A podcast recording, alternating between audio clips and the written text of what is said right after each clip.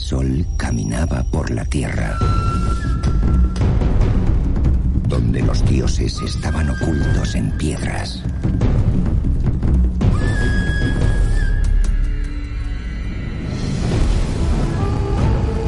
Y ancestrales culturas dominaban los mares. Un mundo donde la muerte se transformaba en vida.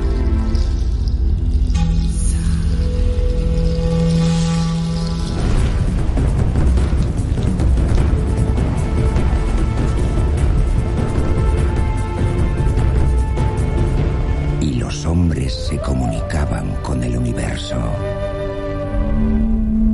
En este mundo, donde el espíritu del sol y las lágrimas de la luna protegían a los elegidos.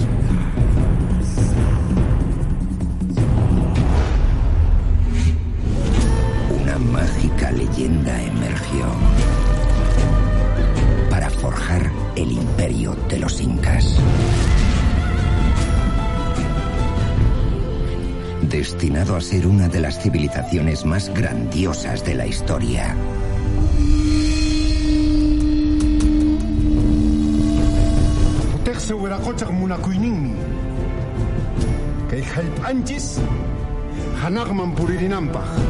Un imperio donde la inmensidad de mágicos lagos se fundía con ciudades nacidas de la tierra.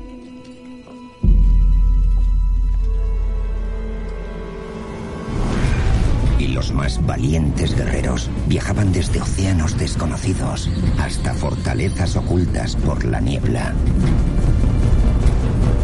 Perú, imperio de tesoros escondidos. Cinco mil años de historia que aún sigue viva. No mires la película, vívela. Visita Perú.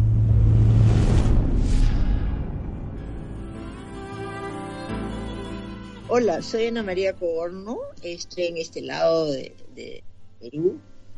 Y realmente creo tan importante este programa, La Luz del Misterio, y de verdad los invito a todos a que visiten y escuchen las narraciones que tiene tan interesantes este programa, con la luz del misterio de Nazca, ¿no? La historia tan ligada a María Raige, que es la que devela y hace de, esta zona arqueológica única en el mundo un despertar a las ciencias exactas y sobre todo a la evolución de las mentes humanas con este sentido de poder conocer mejor su historia a través de la luz del misterio en este programa que los invito a todos a escuchar. Te van a sorprender de verdad.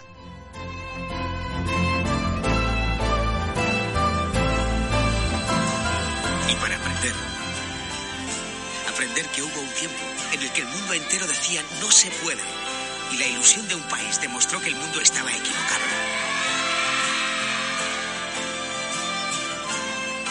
Y sobre todo recuerda que la vida es una sucesión de momentos y que depende de ti cómo los vivas. Estés donde estés dentro de 20 años, o bueno, estemos donde estemos dentro de 20 años. Recuerda cuando vinimos a Perú.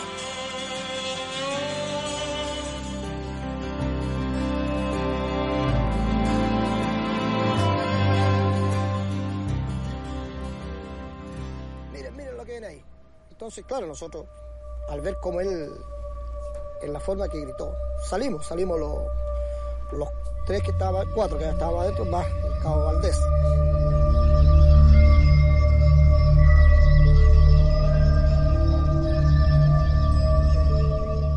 Vengo así dando el par así, ven, caminando. Y en ese lazo, eh, de los otros dos muñecos que tocaban el turno, dijo, mi cabo, mi cabo, mi cabo, mire. Una nave, ahora uno dice una nave, ¿verdad? En ese tiempo, una luz grande, dos luces que tenía a los costados, sale en la noche, Cerro la Cruz, y se nos posa al frente. A ver, a ese, al cerro allá, ya, al frente. Y en ese momento apareció una neblina grande. Aparece una neblina así y se para. Y se ve la, la nave. El ganado, imagínense, tener mil cabezas de ganado en un silencio total es prácticamente imposible. No había nada, ni un ruido, nada. Entonces el cabo Valdés, que era muy religioso, comenzó a rezar y él gritaba. Identifíquense porque ¿qué pasó? Que esa, esa luz se posó.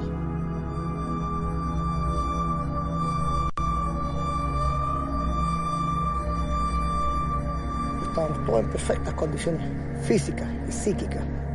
Estábamos todos en ese momento viendo la nave tomados de la mano.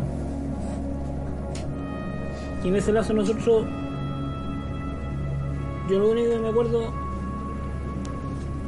nos quedamos dormidos. A los 10 minutos nosotros despertamos y empezamos a preguntar por el cabo Valdés.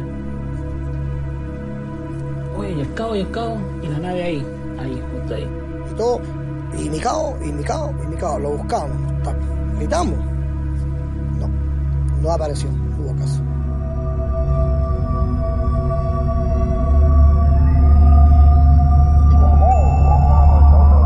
Cuando de repente escuchamos una voz que dice, muchachos. Claro, salimos nosotros, y era mi buen cabo Valdés. Y caen a los pies de nosotros, una altura grande más o menos, para matarse a una persona.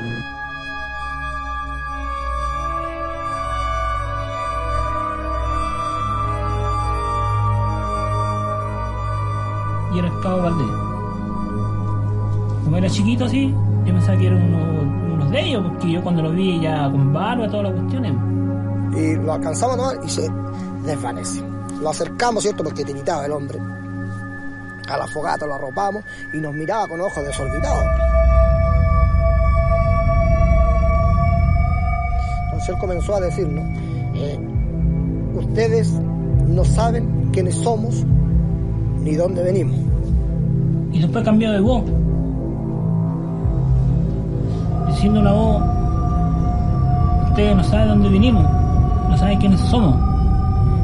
Su reloj marcaba el día 30. O sea, nosotros comenzamos el servicio el 25 de abril y el reloj marcaba el día 30. Eso pasa en la hora ya. A aclarecer ya. Y la nave todavía ahí, pues, o sea, a, la- a las 6 de la mañana se empezó a perder ahí donde está la, el, volcán. Ahí se los perdió ya. Pero a las 6 de la mañana. Y entre las cosas, que esa sí la recuerdo muy bien, encontramos así un trozo de metal muy parecido al aluminio, que nosotros dijimos aluminio. Y Araneda dijo, "No, esto no es aluminio.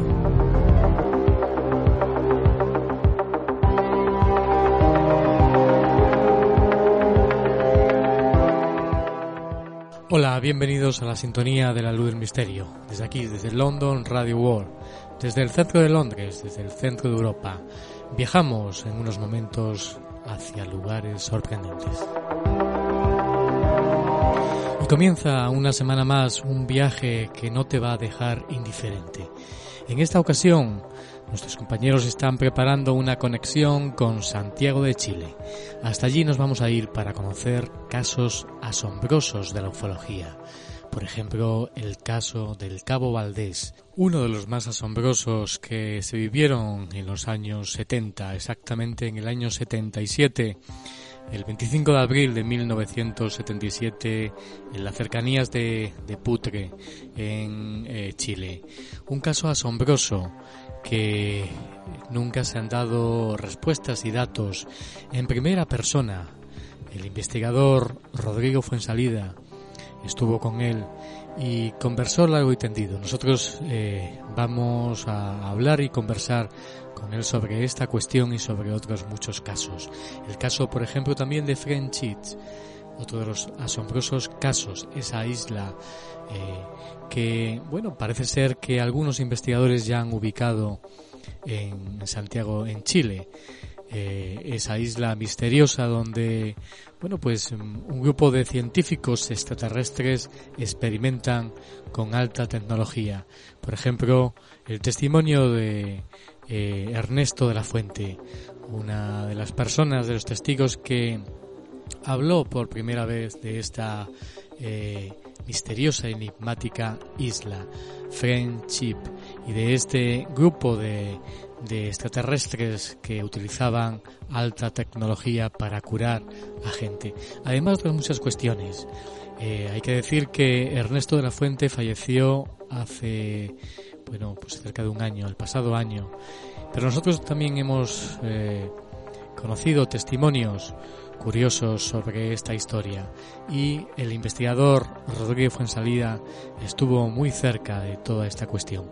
Él incluso también habló con varios de los miembros de esta supuesta este supuesto grupo de científicos extraterrestres en la Tierra.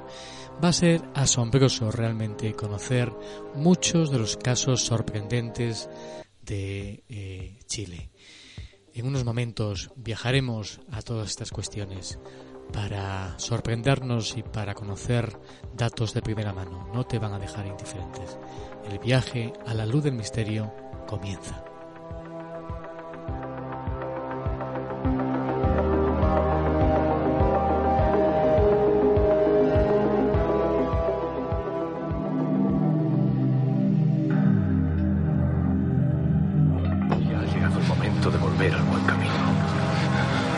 alma de nuevo ahora ha vuelto a encontrar la luz.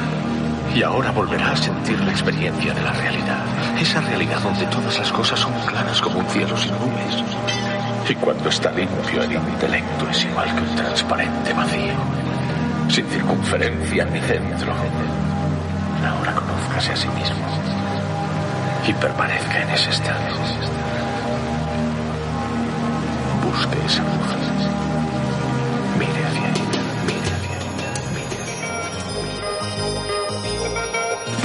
Comienza el viaje. Déjate llevar hacia otros mundos. Hacia el mundo de lo desconocido. Hacia otras realidades. Preparado ya para penetrar en la luz del misterio.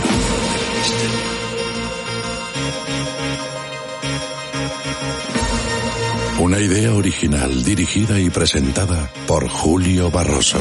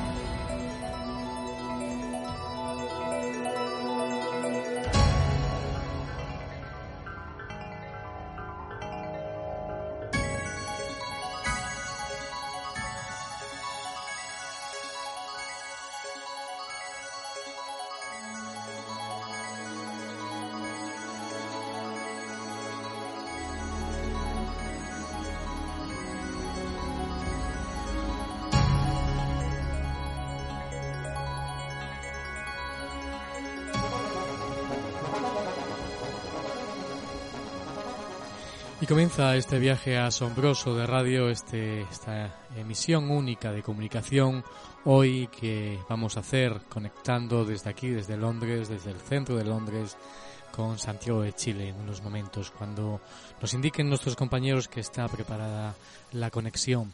Hay que comentar las diferentes formas de contacto con la luz del misterio. Ya sabes que estamos en las diferentes redes sociales, en Twitter, arroba la Luz del Misterio.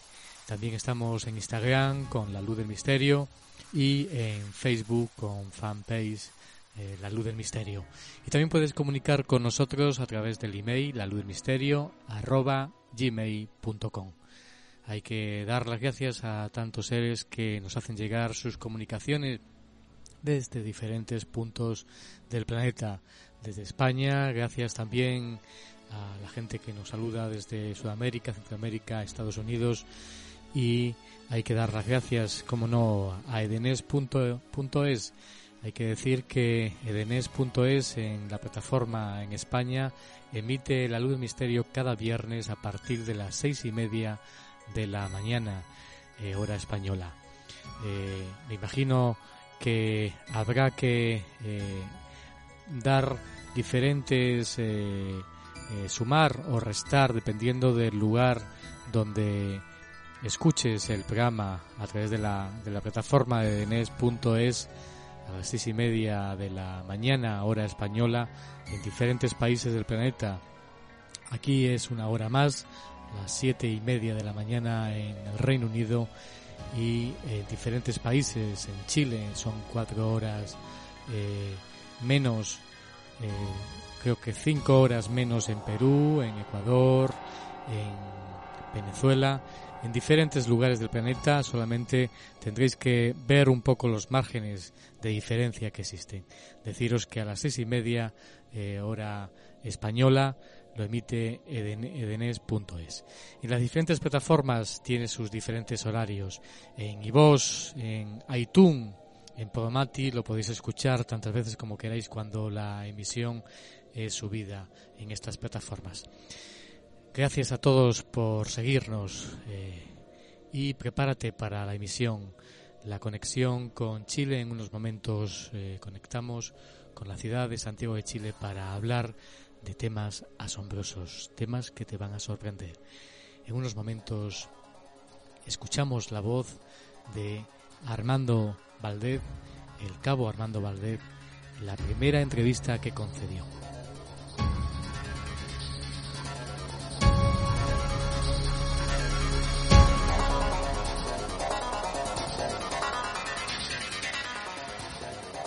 Este, estábamos de guardia nosotros este, tranquilamente conversando, eh, charlando para no quedarnos dormidos en la noche, como, hace mucho frío ya, hace 18 grados bajo cero muchas veces. Entonces, bueno, los soldados tenían dos apostados de guardia y vinieron a comunicar de que ocurría algún fenómeno afuera. No, yo ocurrí, eh, concurrí al lugar de los hechos, o sea, a distancia vimos una cosa luminosa que descendía y se perdía detrás del cerro, unos 1500 metros. ¿Era una sola cosa? Una sola cosa. Repetidamente, después apareció un segundo, un segundo aparato que se posó a unos 500 metros de nosotros y, parece que le llamaba la atención el fuego que teníamos encendido nosotros atrás. Por lo tanto yo ordené a mis hombres que lo que apagáramos el fuego y lo cubriéramos porque parece que eso le llamaba mucho la atención.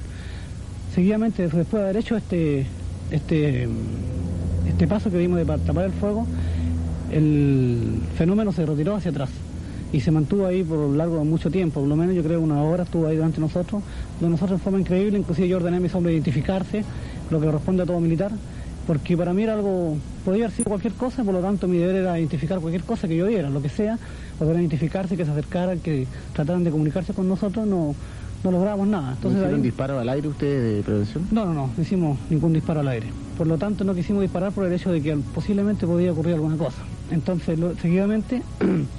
Después de esto yo me separé de mis hombros unos cuatro metros a vista de ellos y de ahí donde ya yo prácticamente pierdo la película porque yo ellos cuentan que desaparecí delante de ellos. Y después como a los 15 minutos ellos me buscaron, me llamaron, me buscaron. Y es increíble porque a cuatro metros de distancia yo no podía alejarme más de 50 metros sin que me vieran. Me buscaron, no me encontraron. Después me estuvieron esperando, aterrorizados seguramente. O sea, increíble, yo desaparecido y llegué igual como por arte magia al lugar de los hechos. Ahora, cuando usted desaparece, ¿los restantes miembros de la patrulla estaban cerca de usted? Claro, estaban a misma distancia, cuatro metros de distancia. ¿Ellos no pudieron percatarse en qué forma desaparece usted? Prácticamente fue algo como si yo me hubiera sido atracado por la luz o algo extraño que había al frente. O sea, prácticamente la versión verdadera la cuentan ellos, porque yo no me acuerdo de eso. Yo a mí se me borró la película totalmente. Yo no, es decir, esos 15 minutos que usted estuvo desaparecido, no se acuerda absolutamente No, de ninguna cosa, prácticamente para qué. Y por último, yo no voy a estar inventando una historia de ponerme a la risa de todo, de todo el mundo. Ahora, eh, Cabo Valdés, eh, usted una vez que regresa, después de estos 15 minutos que está desaparecido, presenta una barba bastante agresiva. ¿Cómo ocurre eso? Eso me extrañó mucho, lo increíble es porque allá en el altiplano la barba no crece mucho por el frío. Y correspondientemente después de este, este fenómeno que me ocurrió, yo me plastiqué unos 5 días, estuve sin afeitarme y la barba la tenía normal, o sea, un poquito crecida nomás. Y ese día la barba era un poquito menos que mis bigotes, que, son bastante espesas, entre paréntesis. Así que la tenía larga y, suave la barba, una barba totalmente larga. Y mi reloj, que se me atrasó, se me adelantó cinco días, digo, y se me paró a las 4.20, o sea, como si se hubiera, entre el- cuando yo desaparecí y volví a aparecer, el reloj estuvo parado 15 minutos. Ahora cuando usted regresa al lado de la patrulla, ¿cuál fue su reacción? ¿Qué le manifestó a sus soldados? Este, yo, bueno, yo digo, cuento lo que ellos me dijeron, porque yo no me acuerdo. Según ellos, aparecí, le grité muchachos, como una voz de, de angustia, como que necesitaba ayuda, y, y- y, eh, posteriormente me desmayé, según ellos. Me cobijaron, me tomaron, me llevaron, y yo los miraba a todos con ojos desorbitados, no los conocía, porque seguramente estaba bajo un, esta- un estado de shock o impresionado por algo que yo había visto, tal vez, no sé, no me puedo explicármelo. Entonces se dieron cuenta ellos de que mi barba estaba excesivamente crecida. A consecuencia que hay oficiales y mis jefes están de testigos que yo me afeité y en todo servicio el personal se presenta como corresponde, como todo militar con las barbas bien afeitados, bien presentados y ese día tenía una barba pero de cinco días. Ahora, estos dos objetos que aparecen, eh, ¿qué forma tenían? ¿Eran en forma de un haz luminoso o eran forma ovalada? ¿Qué forma tenían? Forma ovalada, lo identificamos por unos cuadros que nos mostraron unas fotografías que vienen directamente de la NASA que han sacado en Estados Unidos y identificamos todos los siete, los ocho hombres conmigo, identificamos los mismos obje- objetos más o menos relativamente parecidos, que era un objeto luminoso y lo más extraño y lo más asombroso, y por eso que a nosotros nos pareció que era algo sobrenatural porque tenía dos luces rojas, que lo vi yo y lo vieron mis soldados. O sea, no es cosa mía solamente. Ahora, eh, posibilidad de que hubiera sido un avión o una cosa así, no hay ninguna. No, posibilidades, no estamos preparados especialmente para identificar cualquier tipo de volador nosotros que sea del tipo humano. Es construido por ser humano, estamos preparados para eso. Yo habría identificado un jet, un rocket, cualquier tipo de avión, lo habría identificado inmediatamente. Ahora, eh, ¿cuál es su impresión? ¿Se trataría de un ovni, un objeto volador no identificado? Para mí, realmente yo creo que podría ser un objeto no identificado. Un platillo volador o lo que se llame, lo que quieran llamarle, pero para mí es algo extraño, algo que podría venir de otro mundo, tal vez, no sé, no podría explicar. No creo sí que sea algo de la aquí proclamado por los hombres de la Tierra. Ahora, ¿usted qué cree de estos 15 minutos de desaparición? Porque hay que ponerse un poco en...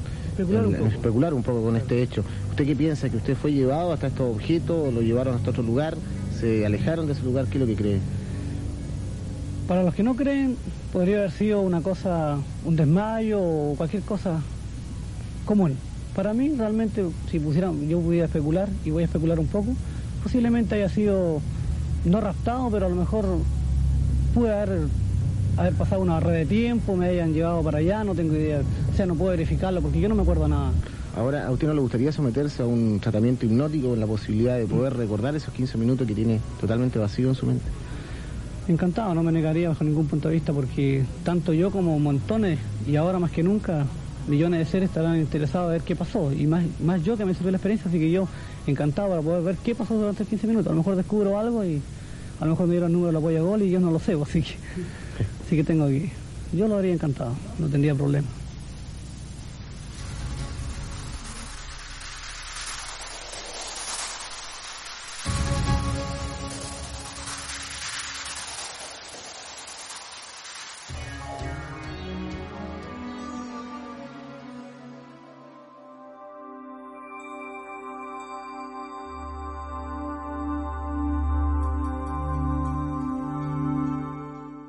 Luz del misterio con Julio Barroso.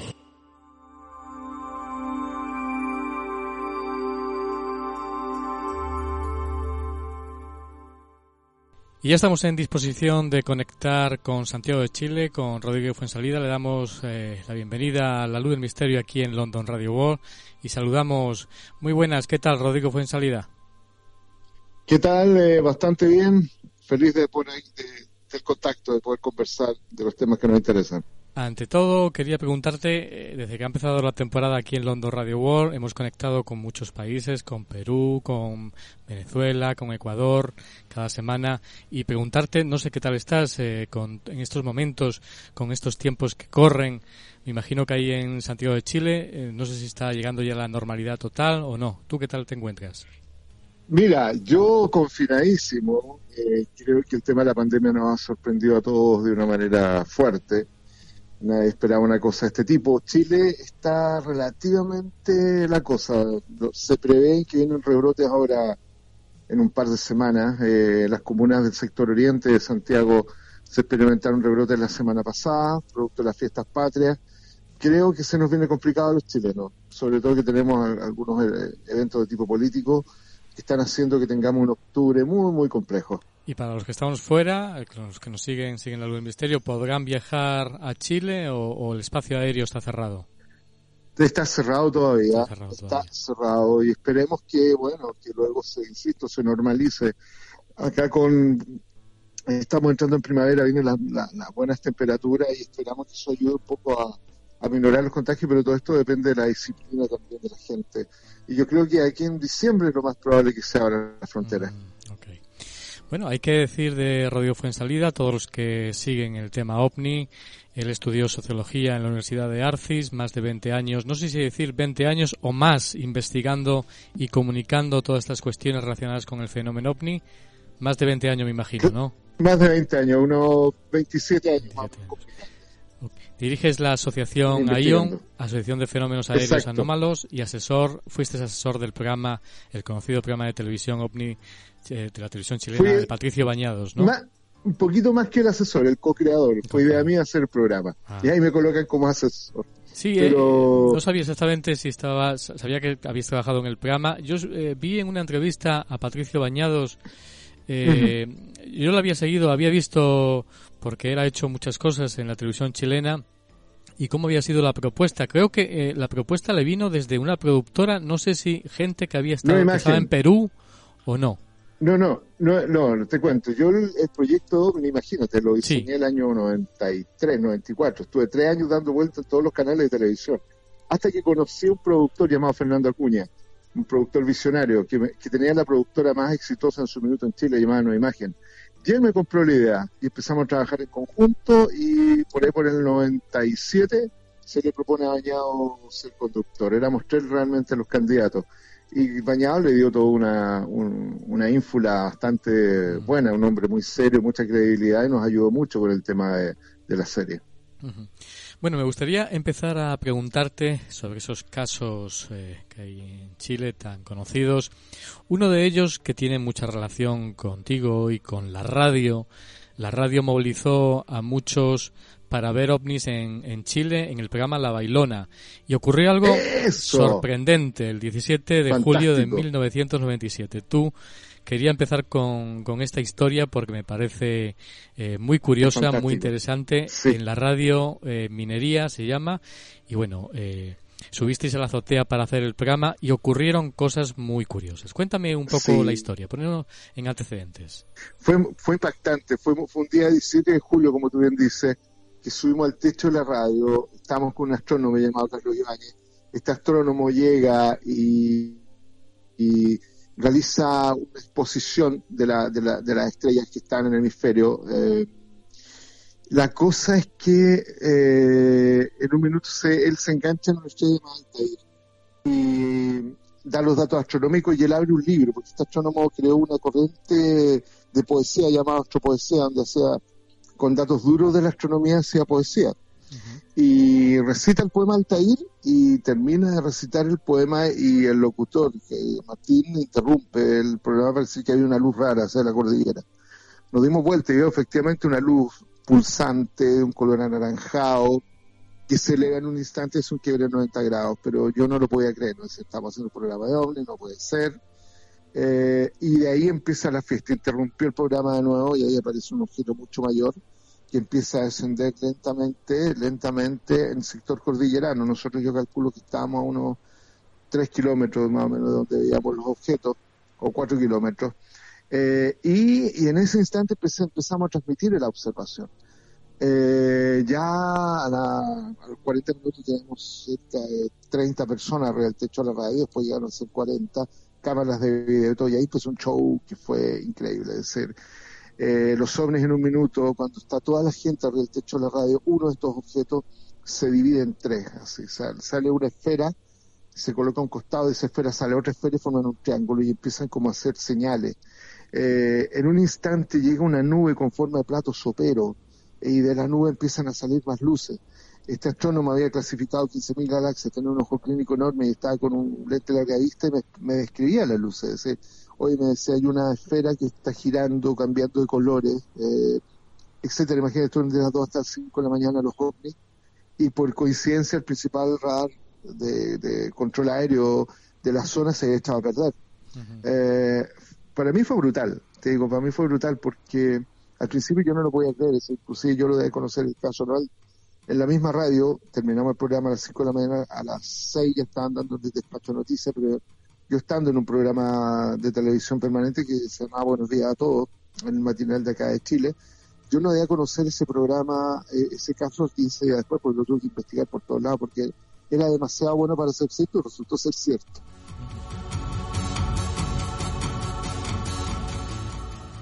Tito, ¿te, po- te puedo interrumpir, Tito?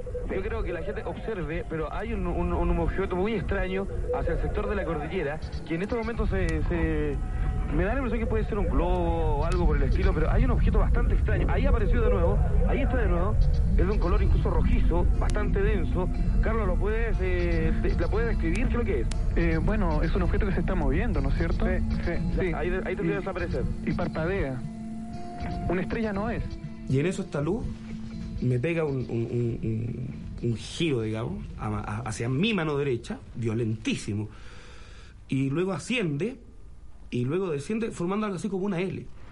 Entonces, cuando nosotros vimos esa luz, en un momento yo le comenté a Rodrigo que pudo haber sido un avión, él también tenía esa misma idea. Y ahí comenzó una batería rápida de análisis. Puede ser, bueno, si fuera un globo sonda. No, los globos sonda no, no, no es un globo sonda. Eh, por ejemplo, estuvimos hecho de que hayan estrellas fugaces que pueden pasar varios minutos, varias decenas de minutos en determinados lugares y parecen estacionadas, que se confunde mucho con fenómenos ovni, pero son casos extraños. Eh, yo decía, a esa altura no podrá haber una carretera, eh, hay inclusive capas de agua que pueden amplificar a veces la luz, pero la cosa estaba en el, a- en- en el aire, de repente se trasladaba y se movía. En un momento la luz más brillante brilla aún más y la luz que va detrás se separa rápidamente hacia abajo. Entonces eso ya no podía ser un avión.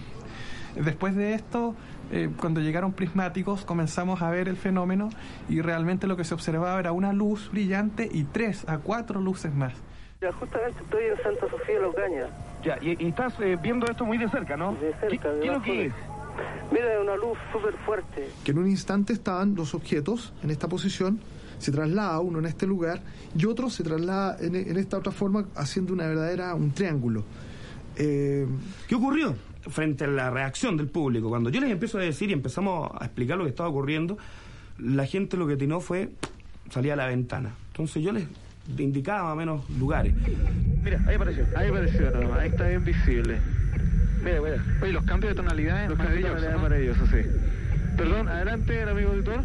Eh, perdón, ¿hay algún organismo del servicio aeronáutico, alguna cosa que les corrobore todo esto? O sea, que los ay- les ayude si es que están en el momento, están en, están en contacto con ustedes, alguna cosa. A todo esto llamamos a aeropuertos y esas cosas pasan en Chile nomás. O sea, llamamos a un aeropuerto, no, aquí no te- hay un puro radar en Santiago, que es el del aeropuerto, pero lo están arreglando, así que este mes no funciona. Chuta, ya, llamamos a Carabineros. Sí, nosotros también nos llamaron. Eh, ya mandamos radio patrulla. nosotros comenzamos a recibir llamados telefónicos Aló, buenos días. Aló. Hola, ¿con quién hablamos? Hola Martín, Marcelo Faría. Hola, Marcelo, ¿dónde estás? Eh, la compañía de bomberos, la 17. Cuéntanos.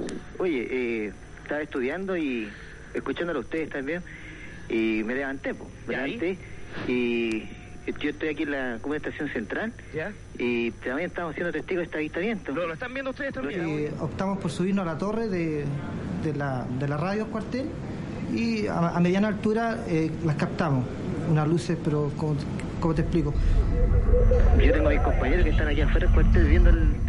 ¿Son el tres? otro. O, o uno o el segundo que se movió rápidamente? Ellos, ellos han visto dos. Ah, entonces debe ser el segundo que se movió, pero de verdad. Exacto. Mire, mire, Ahí está de apareció nuevo. uno de nuevo. Nos llamaron también, así como te contaba la experiencia de los bomberos, nos llamaron de un radio taxi. Y la mitad de los móviles, de la flota nocturna, qué sé yo, serán 10, 15, la mitad, iban para la cordillera. ¿Cómo está? ¿Cuál es su nombre? Eh, Luis. Luis, eh, cuéntanos un poquito, ¿estabas escuchando el programa? ¿Qué pasó? Sí, estábamos en el sector del Domínico. ¿Ya? Y la verdad ahí nos, nos tapaban los cerros, así que dijimos rápidamente... Vamos, vamos a la radio allá también. Sí. Bueno, tú algo apreciaste ayer, ¿no?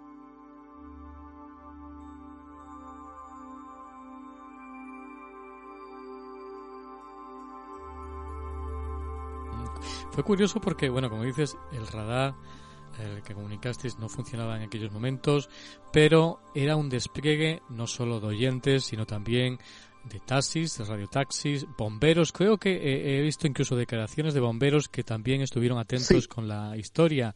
Exactamente. Fue Exactamente, muy curioso. bombero de estación central. Sí, te escucho. Sí, sí, no, no. Exactamente. Y, y- ¿Cómo ocurrió?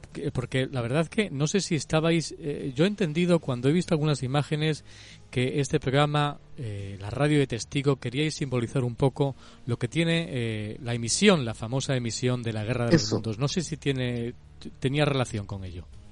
Mira, fíjate que esa relación se hizo después, mm. a raíz de un periodista español que nos dijo, oye, lo de usted era la guerra, igual que la Guerra de los Mundos, de Orson Welles, a diferencia de que la guerra de los mundos era una mentira, que la gente creyó que era verdad, lo, de usted era una verdad que quizás muchos creyeron que era mentira. Efectivo, nos llamó gente pensando que estábamos bromeando. Y empezamos a recibir testimonios de gente que estaba cerca de los ovnis. Eso fue lo más sorprendente. Estaban los bomberos de Estación Central que vieron los desplazamientos de las luces, estaban los, los nocheros, los, los cuidadores de los departamentos de la zona, y uno que inclusive me cuenta que se sube a la azotea escuchando por la radio el programa, escuchar las descripciones, llega a la azotea y él estaba muy cerca de los ovnis y ve un objeto que le lanza un fogonazo, eh, que prácticamente dice que le iluminó toda la azotea y él salió corriendo de arriba, se arrancó.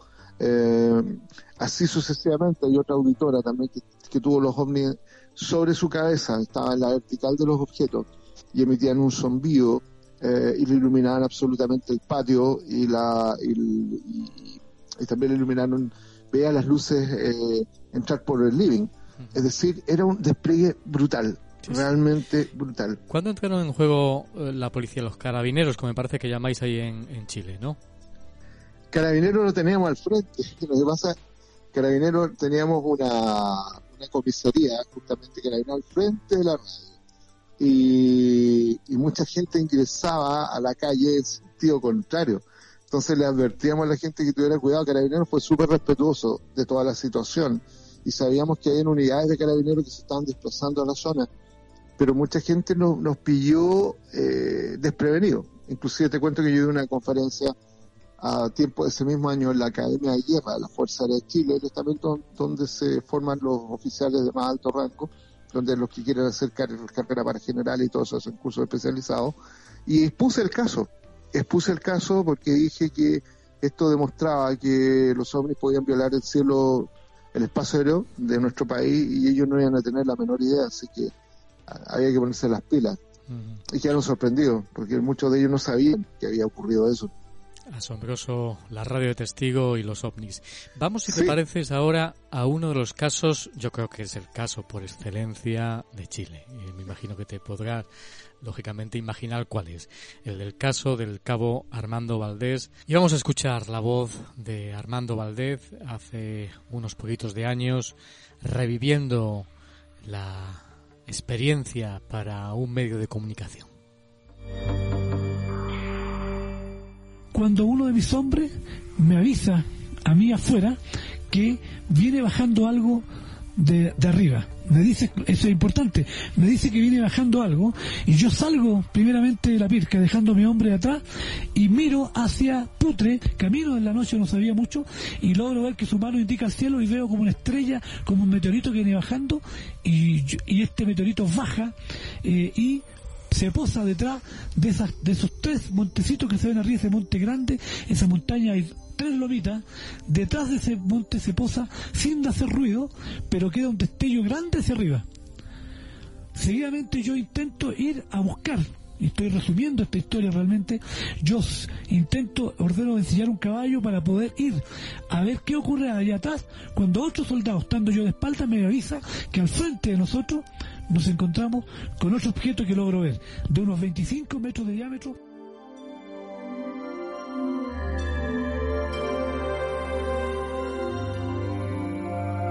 Caso del cabo Armando Valdés que fue a las 3 de la mañana, el, creo recordar el 25 de abril de 1977, si no me confundo, y que fue a las 3 de la mañana. Y ahora se dedica como pastor evangélico. Y eh, aunque eh, me gustaría que me hicieras un poco de historia y luego me explicaras un poco algunas historias contradictorias que luego se han dicho. No sé si eh, falseando la historia o realmente existe alguna eh, alguna de las historias colindantes no son reales, pero bueno, desaparece parece ser por 15 minutos y cuando regresa aparece en su reloj marcado la fecha del día 30 de ese mismo me creo recordar, el 30 de abril. Eh, parece ser que, bueno, empiezan a ver una luz, el destacamento, eran, me parece que eran cinco o seis eh, que acompañaban a, a seis. personas. Bueno, cuéntame un poco la historia, que me la quiero que me la cuentes tú, que tú has estado muy de cerca de ella. Esto es en Putre, que os recordar. Y me gustaría que me contaras tú un poco la historia detalladamente, porque es, yo creo que de las más asombrosas que se han podido escuchar en la ufología. Exactamente, sobre todo porque tiene, mira, el caso se sostiene hasta hoy día, me refiero que tiene un pequeño paréntesis el 2001. Este caso ocurrió justamente, como tú bien dices, abril del año 78, Pampayúscuma, al norte de Chile, altiplano, sector desértico con mucho frío estaban haciendo, estaban cuidando unas caballerizas cuando dos de los vigías ven un, dos objetos descender sobre una montaña. Llaman al resto lo, al cabo y el cabo ordena que el grupo que está a cargo de él partan a ver estas luces y ven que una de las luces se posa sobre la montaña y la otra baja. Eh, cuando se va acercando una de estas luces, eh, invita a que el resto de los seis muchachos se coloquen tras él haciendo una formación especial y él se adelanta y le pregunte quiénes son, identifíquense, y ahí, pierde, ahí se pierde, los testigos dejan de ver a Valdés. Eh, lo empiezan a buscar y a los 15 minutos eh, aparece de la nada, dicen que lo ven como caer de la nada, eh, y lo ven caer como en una especie de estado de shock. Y en ese estado de shock, él balbucea, eh, al principio dice, empieza como a gritar y después balbucea, ustedes nunca sabrán quiénes somos ni de dónde venimos, pero pronto volveremos. Frase que se cumple hasta hoy día con los hombres. Lo que le dicen en ese minuto lo puedes colocar hoy día y estamos en la misma. y, eh, y la barba aparentemente crecía. Esto eh, lo informan a, a, un profesor, que el profesor Aranea, que vivía allá en la zona, y como hace una especie de catarsis, era como una especie de terapeuta de, la gente y el, eh, persona de mucha confianza. Pero este profesor a su vez era corresponsal del diario La Tercera y él da a conocer la historia. Pero originalmente la historia no debería haber salido por esa vía porque el ejército intentó censurarla. Pero una vez que se sabe de todo y se filtra, fue imposible censurarlo. Y al final el ejército asumió que era, los hechos habían sido tal cual se mostraron. Eh, la historia es completamente real. Decir, es real. Es completamente real. tú, como investigador que ha seguido tantos años, 25 años el tema, eh, se puede decir que detrás no es falso la, la experiencia. No, no, en absoluto. Es que he visto, he visto algunas cosas que se han publicado, no sé, hace cuatro o cinco años y que se daban titulares como que fue falso a lo mejor la experiencia. No, te Sí, esa es la. Mira, te cuento. Lo que pasa es que Armando Valdés, como te digo, se hizo angélico. eh, sí que se hizo angélico. a editar un libro, no sé si lo ha editado. Sí, él. No, no lo ha editado. Se hizo angélico y él le da una connotación satánica a la experiencia. ¿Me entiendes? Eh, yo en, una, en un programa que estuve con él, yo le pregunto directamente si él había visto las luces y me confirma que los ovnis estuvieron. Ahora, él intentó desdecirse del tema del secuestro porque a mi entender, eh, tengo entendido que tuvo presión del interior de la de la, esta congregación evangélica a la cual pertenece. ¿A usted se queda con los ovnis o, sigue carrera para obispo? Mm. Pero las dos cosas juntas no valen. Y él intenta retractarse. El problema que tiene el, intento de cambiar la historia, que tenía muchos testigos al lado, ya no ocurrió otras cosas más extraordinarias. E inclusive, te cuento, esto lo viví yo, no, no, no me lo no contó nada, en un evento, el último evento ufológico donde habló Valdés, y trató de decir que la barba eh, realmente no se había afeitado ese día. En el evento habló, trató de decir lo mismo, que vio la luz, entonces, pero que, que como que se había escondido y que la barba no se había afeitado en varios días y que el reloj lo tenía malo, por eso la barba parecía que crecía y el reloj adelantado en cinco días. Él quería Sin embargo, de todos los detalles que se habían claro, dado, pero no podía decir al resto en la patrulla. Bueno, en los camarines con nosotros, en este evento, un amigo mío, Fabián Sáenz, lo encara le dijo, bueno, ¿y qué? ¿Cómo era el final de historia? Entonces, efectivamente, tú estabas con barba. Y, y ahí nos dice, no, me había afeitado.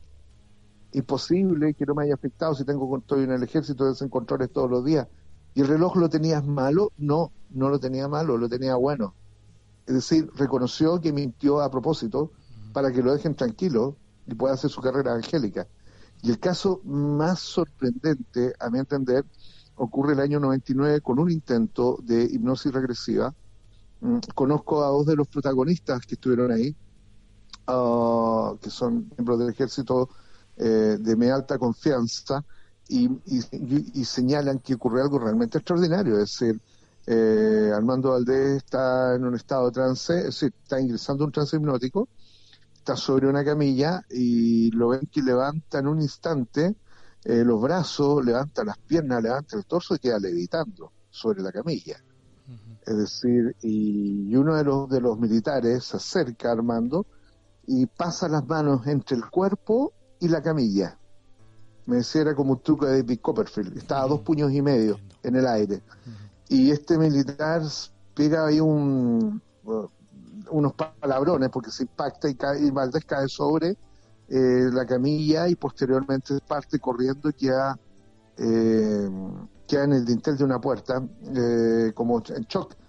Es decir, yo, yo nunca he visto a nadie levitar, me encantaría verlo, pero fenómenos de este tipo, como decía el físico Claude Poder del Centro de Estudios Espaciales Francés, uno de los un miembro del, del famoso JEPAN, que él interpretaba que lo que pasó con Valdés era que en el estado de trance replicó algo que alteró su memoria molecular y de una es decir, son muchos los datos que nos dicen el caso fue, decir, y se sostiene. Y ojo, que eso se da en un contexto. 77 78 se dan la mayor cantidad de secuestros activos en Chile. De nosotros estamos revisando todos esos casos, porque imagínate que han pasado todos estos años y estamos encontrando pistas muy en común en cada experiencia. Está el caso de Armando Valdés, está el caso de Quebrada de Macul, donde Alejandro Hernández con su hijo Robinson son secuestrados en un auto en frente a testigos. Ese mismo día, en la madrugada del 23, hay un secuestro en Bahía Blanca, donde los rallies, eh, uno, un, pilotos chilenos son secuestrados desde un auto ese mismo día, en el primer rally de la Patagonia, y que inclusive el secuestro es tan impactante que, que los tipos en este rally eh, llegan demasiado antes a la meta y son descalificados por llegar a un tiempo imposible. Es decir, nunca había sabido eso que descalificar a alguien por, por llegar demasiado rápido. Sí.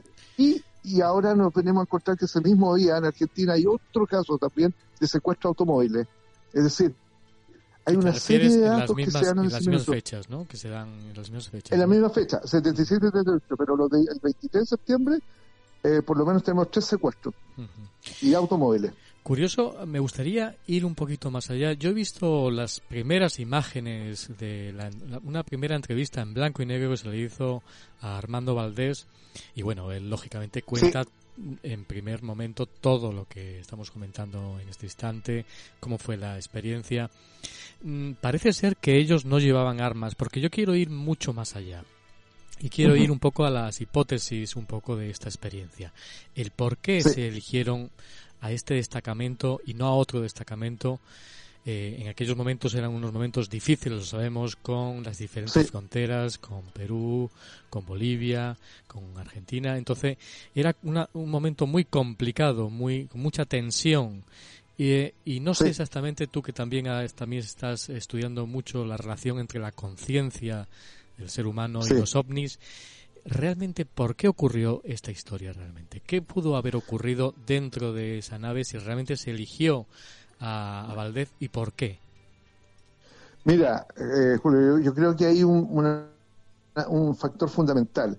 Tú muy bien dijiste, el, eh, hoy estamos haciendo todo un revisorismo de la hipótesis de lo que son los ovnis. Y, estos fenómenos, ojo, que son constantes en toda esa zona. Son una constante y son parte de las leyendas de todos los grupos de, de las culturas originarias, sobre todo de la montaña, de la cordillera. Mucho de concepto para intentar explicar este tipo de, de, manifestaciones eh, se dan en los llamados Hapu, como llamaban los incas, a las montañas sagradas, donde habitan, entre comillas, espíritus, eh, que los describen siempre como formas de luz, y estos espíritus generalmente ingresaban o, tenías un encuentro con ellos a la hora de tener una revelación que iba a ser útil para tu comunidad. Yo creo que ellos primero vienen por sus propios propósitos. Yo siento que eh, da la idea que estamos enfrentando un fenómeno físico altamente complejo, desconocido, que da la idea que maneja muchas más variables que las que nosotros manejamos. Por lo tanto, eh, da la idea que fue un proceso experimental que tuvo una repercusión fuertísima hasta hoy día. Es decir, no sé qué es lo que habrán hecho y eh, qué habrán querido desde la perspectiva de los visitantes, qué es lo que habrán querido hacer, pero lo que midieron que las repercusiones de lo que produjeron generó un movimiento eh, súper fuerte en torno a la idea de existencia de inteligencias que pueden tener un nivel de control sobre nuestra realidad mayor, porque ahí se supo, en todo el mundo esta experiencia, se supo eh, que, hay, bueno, se hace una relación que hay encuentros en todo el mundo de estamentos militares con incidentes ovni.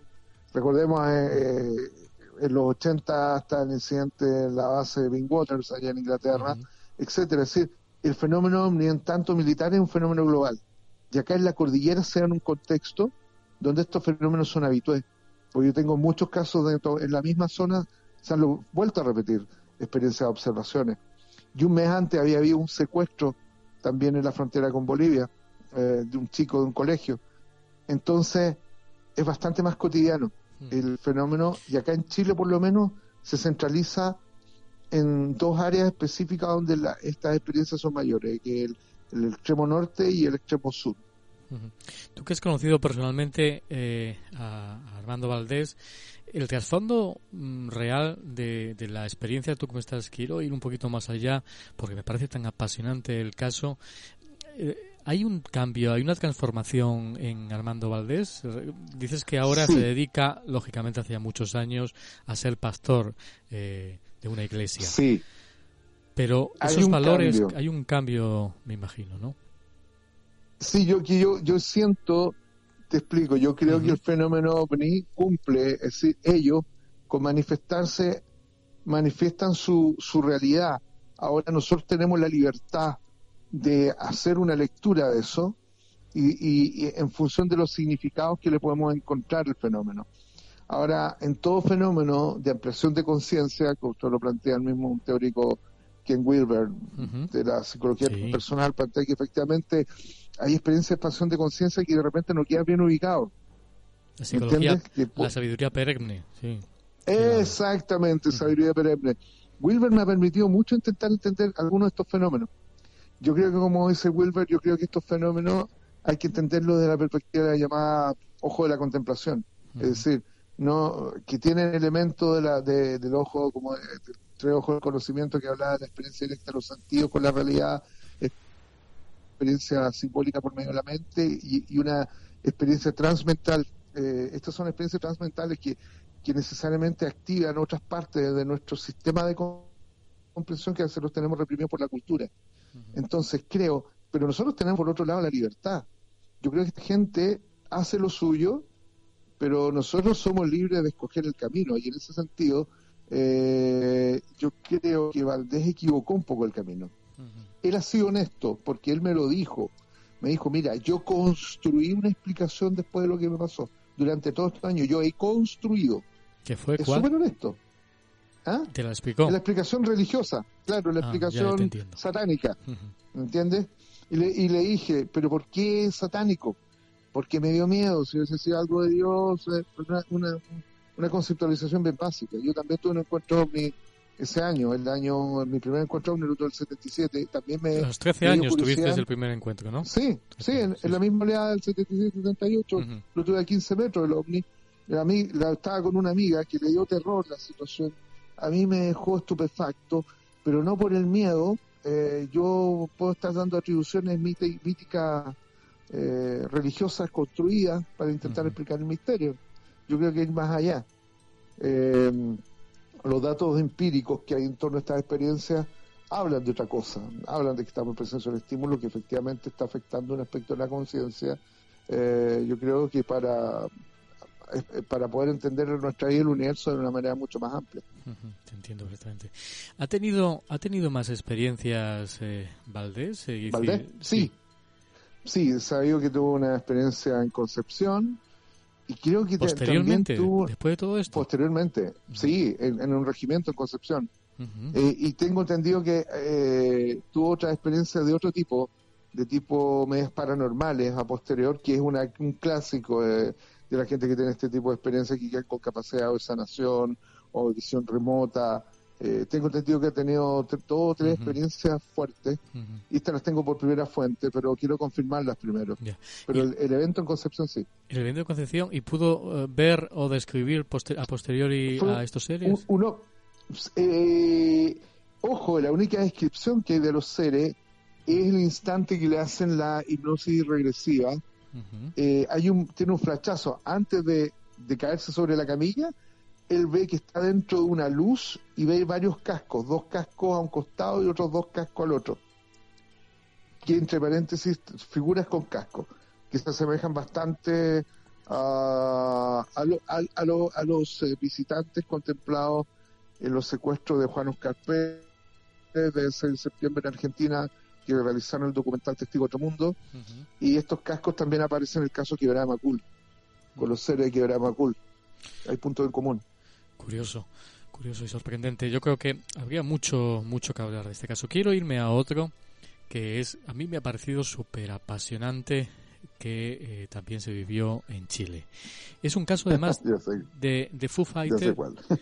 Sí, ¿Ya? Me imagino. Ah, no, tú pues me- no, no. ya, dale. Tú me- a lo mejor telepáticamente. Hay tres testigos: Sí. Sergio Venegas, Claudio Palma. Arturo, eh, exactamente, bajo Muelle. Sí. Eh, Buenísimo. Cu- Cuenaya, me parece que es el apellido, y es tremendo Sí. porque ellos ven, creo recordar, cuatro luces, como bolas, la- las describen como si fueran el tamaño de un melón, el tamaño de un melón, Sí. y que presentaban, bueno, a través de, de movimientos muy raros a la altura de, de 10 centímetros del piso de- del suelo. Y en un momento determinado pasaron por debajo una de ellas, debajo de- del coche, el coche en el que se desplazaban, a la zona debajo muelle, y entonces ahí se asustaron porque se iluminaba, parece ser, cuando atravesaba el bajo del coche, pues un, gran, una gran zona.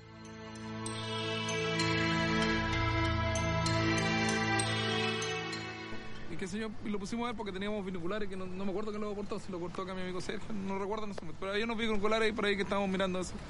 Cuando de repente estábamos todos ahí, empezó a aparecer, está todo oscuro, lógicamente. Y empezaron a aparecer unas luces redondas, como llegó como al tamaño de una pelota de, de voleibol, puede ser. ¿Ya? Un poquito más chica, un poquito más chica. Eran como una. Más o menos melón, este tamaño. un melón. Un melón. Un melón. Como un melón, tamaño un melón más o menos la- las pelotitas. Y eran de, de una luz blanca, como una luz fluorescente, algo así. Como fluorescente eran las De repente apareció una, de repente dos, de repente tres, se empezaron a meter abajo los autos, del auto que estábamos ahí. Se empezó a meter, a pasarse por todos lados. Bueno, en ese momento nosotros volvimos locos porque de repente estaba lleno de luces por todos lados. Principio nosotros las veíamos eh, un poco lejanas, no veíamos la forma, veíamos que se movían rápidamente. Pero cuando empezaron a pasar alrededor de nosotros, alrededor de nosotros, o sea, tú las veías por atrás, por delante, oye, te digo que es impresionante. Y de repente, entre ellas, como que se veía que, que como que se conectaban como por eh, como una red, así como una malla. De repente tiraban luces como en- entre todas y como que se como que se juntaban. Daba la impresión que fuera, era, actuaban igual como las abejas, porque eran movimientos totalmente inteligentes, no, no como movimientos de una mosca, era una cuestión que se, se movían, pero como si tuviesen inteligencia propia. Siempre a la misma altura, yo me recuerdo que era, es- eso es lo que me, recuerdo más en este momento, que era a la misma altura. Pues no, no hacían este movimiento así, sino que siempre... Se eh, mantenían como a 10 centímetros del piso. como horizon- horizontal. Del, del, Como camino. altura, menos, Claro, por ejemplo, de repente subía, como subían el cerro, el, el auto nunca lo subieron, pero subían una loma, por ejemplo, y, y mantenían la altura subiendo la loma. No sé si me explico. ¿Entiendes? Mantenían la misma distancia. No que al- porque la loma fuera más alta se acercaban al suelo, sino que mantenían la misma altura. Mira, nosotros estábamos apoyados en el vehículo como este, estábamos apoyados los tres aquí, así, de esta manera. Y de repente una se metió debajo del vehículo y lo hizo, lo hizo iluminar por abajo. Y ahí fue cuando ya nosotros también nos, nos dio el pánico y decidimos que teníamos que irnos porque no sabíamos de qué se trataba.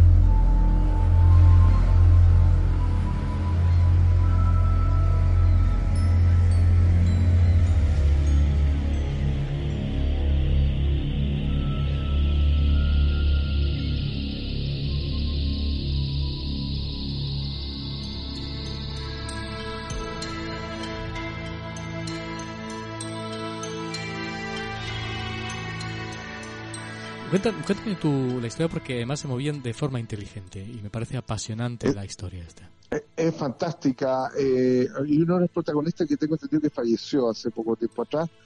¿Quién, Eh, quién- es quién un fue? caso- Eh, ¿No será eh, Claudio Palma? No. Mm, pa- no, parece que no es Claudio, parece que el otro morenito que había ahí.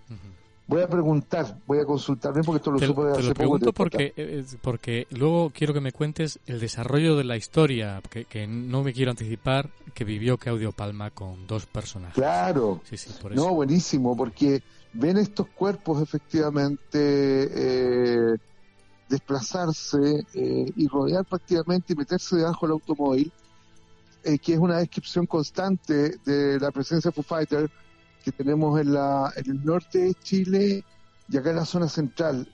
Y bueno, se ven en todo Chile, los Foo Fighters, la- las esferas estas, tienen distintas nominaciones dependiendo del lugar. Y ellos contemplan efectivamente la aparición y, se le- y lo interesante es que se le vienen encima. Ya hacen unos movimientos de rastreo eh, que prácticamente están entre, se pasean entre las piernas de ellos estas esferas eh, y ellos quedan sumamente sorprendidos. Ahora, lo, lo, lo, bonito del caso es que, que estos casos se han vuelto a repetir en el tiempo. Eh, Claudio Palma cuenta efectivamente el encuentro con una con unos personajes muy extraños a posteriori en Iquique, que venían como con ropa fuera del tiempo, eh, que se hospedan en un lugar determinado y que tengo entendido que interaccionan con él y, y, y le dan a- y se adelantan efectivamente, le hablan de una experiencia que había tenido hace poco tiempo atrás y le hablan de los trazos de luz en los ojos, recuerda, le dicen, y él no le había dicho absolutamente nada y recuerda que era la característica de estas esferas cuando aceleraban, dejaban una especie de trazo de luz. Estos sujetos, estos par de sujetos habrían estado, tengo entendido, un tiempo determinado, se retiraron de la zona sin pagar y creo que eran, no les pudieron pillar nunca más la huella. Eh, era como el caso de Hombre Negro, ¿no? De los, asemejaban un poco a los casos de los 70, la aparición de sujetos extraños, que tenemos muchos casos así también en Chile. Eh, Eh, definía posterior fuera de la época, había muchos datos. Fuera de la época.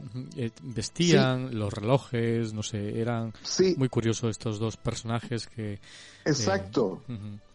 Y- y- Exacto, que dale. No, no, y me, me gustaría que me, me hablaras más si tienes datos sobre estos dos personajes porque parece ser que desaparecieron tal como llegaron, desaparecieron. de. Desaparecieron tal como llegaron, desaparecieron. Creo que no pagaron ni el, ni el hotel, tengo El hotel, entendido. Sí, exactamente, eso. Claro, claro, no pagaron ni el hotel y, y Claudio lo, lo saca a relucir porque a él le sorprendió efectivamente esta situación.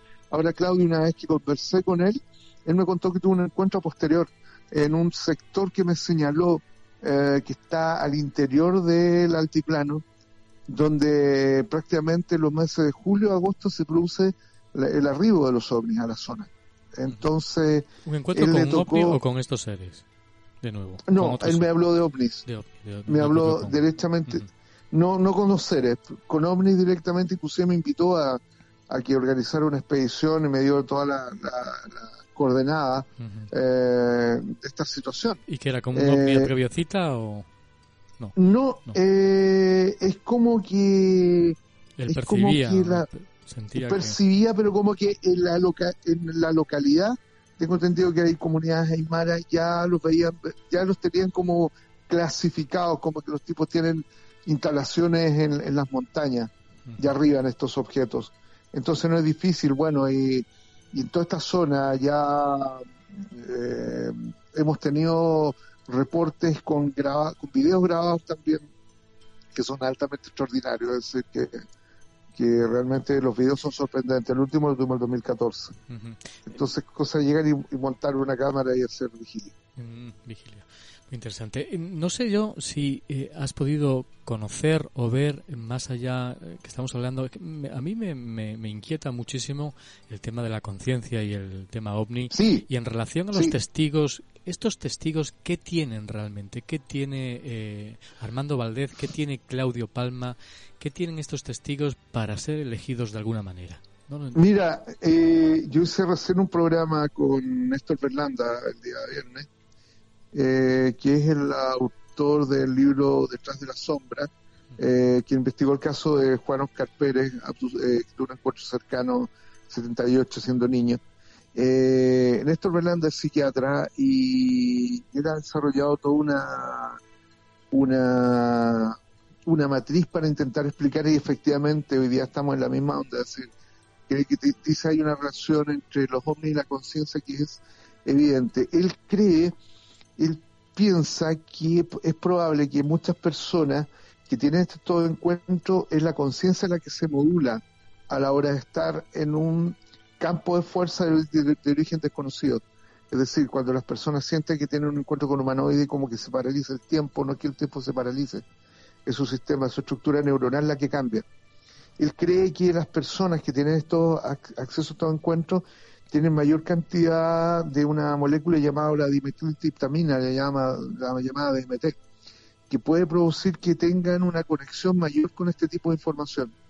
Eh, es bien interesante la, la, hipótesis de, de Néstor porque eh, ciertas experiencias de percepción eh, alterada que uno ve en, los encuentros ovni también se, los puede replicar en experiencias con enteógenos, con plantas maestras, etcétera. Son un nivel de estructura de percepción muy semejante.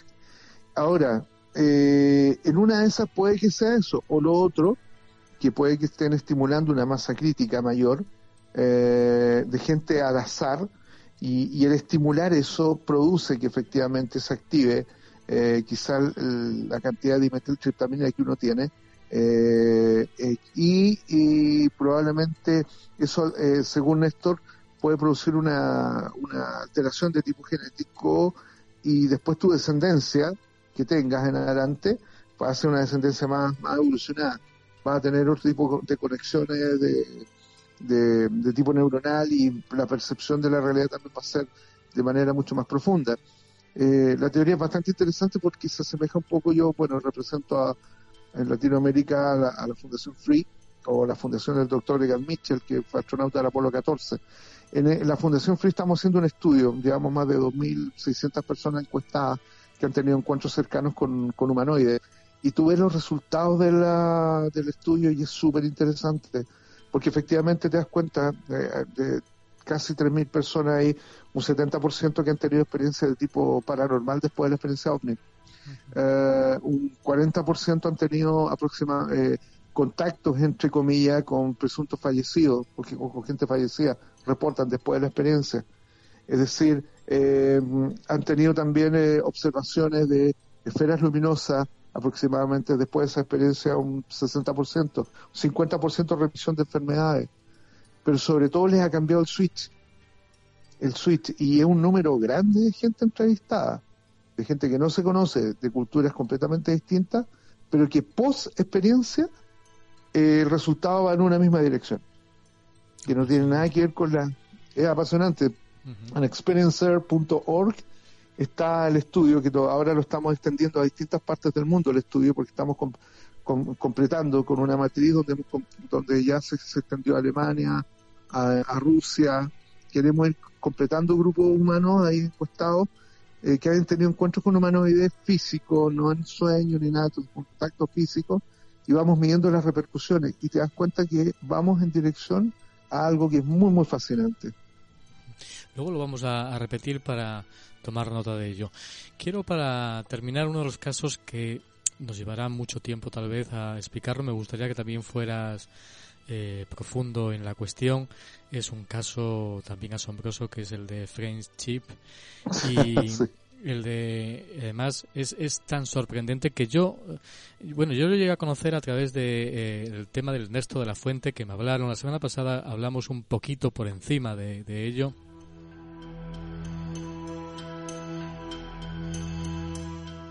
Lo curioso es que yo no supe que se trataba del tema que nos, que nos ocupa hasta que llevaba un año y medio, ahora digo, hablando con extraterrestres. Me vine a caer en la cuenta un año y medio después. Comenzó que yo, es decir, hablaba normalmente con un señor que se llamaba, se llama supongo, Alberto. Él era dueño de un yate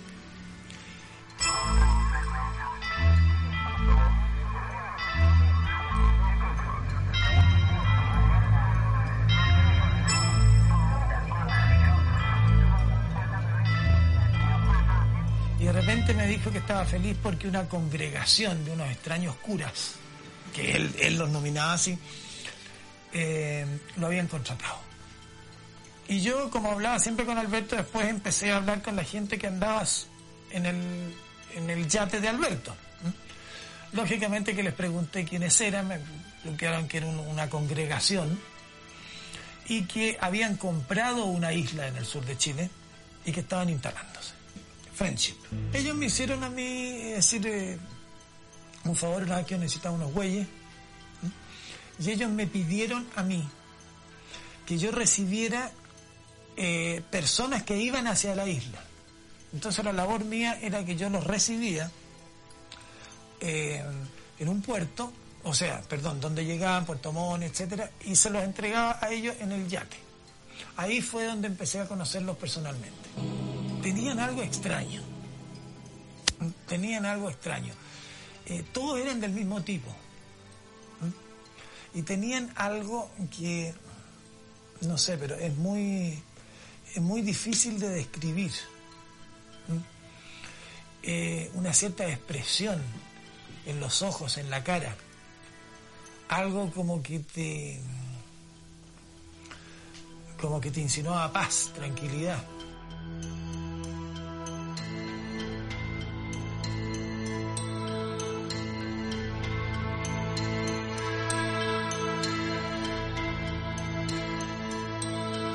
Yo creo que tú tienes los datos de primera mano porque eh, creo que fue durante 10 años un grupo de radioaficionados se fue comunicando con dos supuestos seres que estaban en esta isla, una isla que yo creo que casi ya se habla de que ya está ubicada, incluso eh, estos dos seres eran Manuel y Ezequiel, aunque luego hay mucha controversia con... con, con- Sí, con te voy a, no, ahí, qué bueno que me, me lo mencionaste, te voy a aclarar. Ese es el falso friendship, el del Emanuel y el Ezequiel. El del Emanuel es, es un friendship falso que se hizo, te explico. Cuando yo hacía la serie OVNI, eh, se nos habían acabado los casos. Y, el, y una vez el director, el Rodrigo Moreno, me escuchó hablar, pues yo investigué el caso Friendship mientras ocurría. Lo, lo investigué en el año 88 eh, en adelante. Eh, y esto por una exnovia que me cuenta una vez que tenía una, una tía que tenía un amigo llamado Ernesto de la Fuente que tenía contacto con unos tipos en el sur de Chile. Yo estudiaba sociología en ese minuto, recuerdo tener un ramo de sociología de las religiones, y hablaba de una organización de tipo sectario y me interesó eh, conocer la historia de Ernesto de la Fuente. Yo conocí a Ernesto eh, una Entonces, vez que llegó separamos un Friendship. poco las dos historias, me imagino, ¿no? Me dices tú. Ernesto La Fuente es, Sí. la, es la real y la otra, la de los Sí. aficionados, es la, Sí. la que no es. Ok. Exacto. Yo conozco a Ernesto de la Fuente cuando venía llegando de, de la presunta isla, ¿no? Y él me cuenta todo su relato.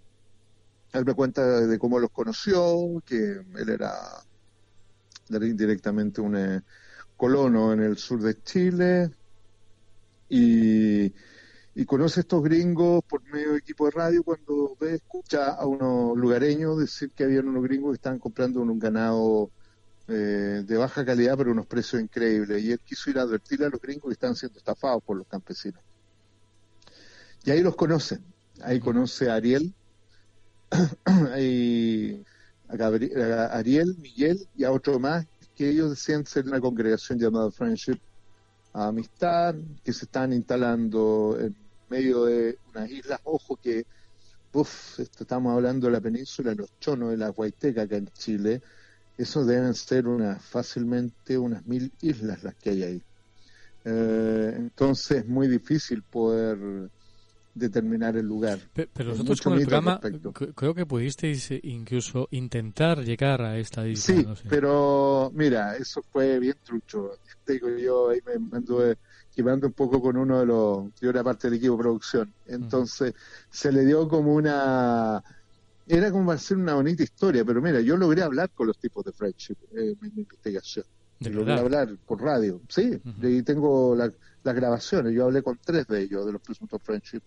La mejor comunicación la tuve con un tal llamado Miguel, que entre paréntesis, lo que daban a entender lo- los Friendship, los Friendship eran 14 originalmente, hombres y mujeres, de los cuales los 14 tenían nombres de arcángeles, pero era como decimos en Chile una chapa, era, no era que se llamaran así, ocultaban identidades verdaderas. Y si tú ibas a las identidades verdaderas, yo logré encontrar por lo menos tres nombres, eh, da la idea que eran personajes vinculados a proyectos militares norteamericanos ah, o habían estado vinculados al programa espacial estadounidense y que desaparecen en el año 76. Ellos daban a entender, daban a entender que habían sido tomados por algo y después los colocaron de nuevo de vuelta. Y lo que estaban haciendo en la isla era aplicación de nuevas tecnologías como de razonamiento distinto de lo que ellos denominaban los ángeles del Señor, pero me lo aclaró muy, me lo dejó muy claro en esto. Cuando hablan de los ángeles del Señor es un lenguaje camuflado para hablar de sus instructores, entre comillas, espaciales, para que tú creas que están hablando con una congregación, pero están camuflando todo. Era muy interesante. Una isla, eh, que la definen, eh, para que los oyentes hagan una idea, un grupo de científicos extraterrestres que experimentan con alta tecnología. Pero eh, tú me estás dando ahora datos, detalles sobre proyectos americanos. ¿Qué relación tenían? Tenían, quiero decir, eran eran de fuera estos seres, incluso los que tú comunicaste con ellos, o realmente pertenecían a proyectos secretos. Mira, esa es la tesis, la tesis que mantengo hoy día, porque es la historia original es la que te estoy contando. Todo el resto que se ha tejido en Internet eh, es ruido. ¿ok? Yo estoy trabajando en este minuto en un proyecto documental con inclusive con casos con casos de con, testigos del, fenómeno friendship que no quisieron hablar con nosotros para hacer ovni que de repente les dio miedo pero que hoy día van a hablar y que gente que vivió realmente cosas extraordinarias yo de repente he llegado a pensar que es una mezcla de un montón de cosas y yo creo que haciendo un seguimiento Ernesto de la Fuente Ernesto también trabajó para el gobierno de los Estados Unidos okay tenía una relación en la época de Guerra Fría etcétera. Y recuerdo que él, él era sonidista de televisión, pero pertenecía, por una investigación que hizo Cristóbal Valenzuela, logró determinar que pertenecía efectivamente, inclusive con pasaporte en mano de Ernesto, a un organismo que era, que era, que era un organismo que tiene un nombre, lo voy a anotar para otra para que no se me vaya, pero que era un organismo que colaboraba con el, con el gobierno norteamericano, con la CIA específicamente. Eh, lo componían latinoamericanos, etcétera. Ahora, eh, eh, hay que recordar que en esos tiempos, los 80, hubo algunos Black Projects que, se llaman. hubo también proyectos de investigación psíquica por parte del gobierno de los Estados Unidos. El proyecto Stargate, el proyecto todo esto que pasó con el Pentágono, con estos 23 años que tuvieron en esta oficina de, de investigación psíquica, donde estaba el general Albert mi amigo John Alexander, de experiencias de visión remota y todo, porque todo eso lo encontraba en Friendship. Gran parte de los testigos eh, que yo entrevisté en su minuto y que tenían contacto con la isla, eh, se sorprendían porque les adivinaban cosas a distancia. Eh, y cosas muy específicas. Ah, recuerdo el caso de Octavio Ortiz una vez que los empezó a grabar de manera que ellos no supieran estas conversaciones radiales, porque era ya muy interesante, entonces lo que hace es empezar a grabar. Y en un minuto, Ariel eh, por radio le dice, eh, Octavio, detente un instante, detente un instante, eh, que no hace, que tu cinta cassette se trabó. Y no le había dicho nada. Octavio miró la, me dijo, miré la casetera, la cinta estaba trabada de, eh, dice, eh, abre la, casetera y desenreda porque está enredada. Y fue así, es decir, ¿cómo hacían esas cosas? Em, inclusive una gran amiga, me acuerdo, eh, que tuvo mucho contacto con ellos, ah, que ella dejó el contacto con French porque le dio definitivamente miedo, es decir, la sacaban de las casillas. Me dijo, yo una vez estaba hablando con Ariel y le pedí por favor que me esperara, que tenía que hacer un trámite, yo voy a, tomo mi teléfono y llamo a una amiga radio aficionada y le doy la frecuencia donde estaba comunicándome con Ariel para que nos escuchara. Después volví al living, volví a, apretar el micrófono a la radio, porque esos micrófonos tienen unos micrófonos que te conectan, te estaba desconectado. Pero vuelve a conectar y, Ariel la increpa, le dice, ¿por qué haces eso, Mónica? Porque has llamado por teléfono a una amiga y le has dicho dónde estamos, esto no, no, no podemos jugar así, le dice. Entonces, ese tipo de cosas tan fina eh, nos llegan a me llega a hacer pensar que había algo más que no puede ser. Y, y si que la que tecnología, Mm. más que tecnología de conciencia, más mental, es tecnología que en aquellos momentos desconocíamos, pinchar un teléfono, no sé, te estoy preguntando como... Es, difícil, te, te- Sí, sí. te digo, es difícil porque, a ver, te explico, eh, esto lo viví yo. Eh, una vez llega Octavio, en el momento que comunicábamos con Friendship, porque los contactos todavía estaban, una vez llega Octavio, eh, muy preocupado porque su cuñada había, le habían encontrado un tumor en un, en un seno y, y no tenía buena cara. Y los resultados de eso iban a estar en 15 días. Al otro día que me cuenta eso, llama Ariel, presuntamente de Friendship, y le dice a Octavio Ortiz que estuviera con tranquilidad, que eso era un tumor de agua, no era nada más que eso. Hubo que esperar 15 días para que se dieran los resultados en la clínica de la Universidad Católica y era un tumor de agua. ¿Entiendes? Cosas que son demasiado milimétricas. Y, y en relación al resto de la fuente, el resto de la fuente también tenía un cáncer, parece ser, ¿no? Sí, a él le habrían operado un cáncer al pulmón y duró. Después él desarrolló un efisema, que fue lo que de lo cual murió, pero yo lo conocí en el ¿Fumaba 88. bastante o- o- Fumaba, pero dejó de fumar. Después dejó de fumar. Yo lo conocí medio fumador, es decir, yo lo conocí cuando había dejado ya de fumar. Eh, de repente intenta- volvía a fumar y dejaba, pero la cosa es que posteriormente, imagínate, él, él debería estar muerto en el año 88 y falleció en noviembre del año pasado, es decir, duró bastante. Sí, la historia, yo no conozco muy bien la intrahistoria, pero sí parece ser que fue curado por estos seres eh, Sí. en esta isla, eh, con Sí. experimentos de alta tecnología del cáncer, pero luego yo lo que conocí luego que murió realmente el pasado año. No sé si lo que tú dices de efisema realmente pulmonar, no del cáncer que tenía. No, no, no, no fue el cáncer. Nosotros encontramos, está certificado, está la radiografía, hay diagnóstico médico, está todo eso documentado. Ahora, el tema es saber quién eran estos 14. Frente es muy parecido cuando salió la famosa serie Lost.